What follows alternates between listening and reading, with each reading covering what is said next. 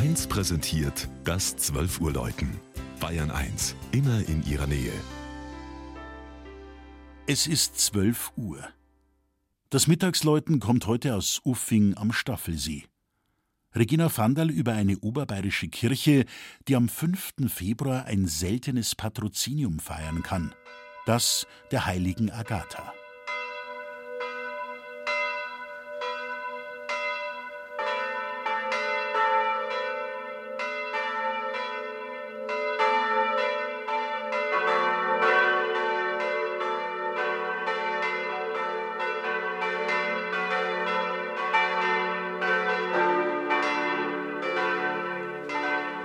Wie ein Bilderbuch zu ihrer Schutzheiligen präsentiert sich das Innenleben der schönen Uffinger Pfarrkirche mit dem Fashion Zwiebelturm.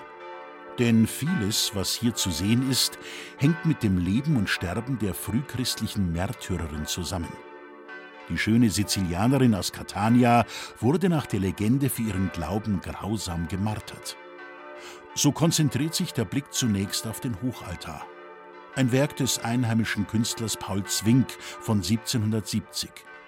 Das Altarblatt zeigt Agatha zusammen mit Bittstellern, wie sie früher zu Scharen zum Gnadenbild pilgerten. Eine prächtige Darstellung der heiligen Märtyrerin in ihrer Glorie. Das Bild erinnert an die Zeit um 1600, als Uffing eine bekannte Wallfahrtskirche wurde. In den Kirchenbüchern sind mehr als 200 Guttaten auf Fürbitt von St. Agatha aufgelistet.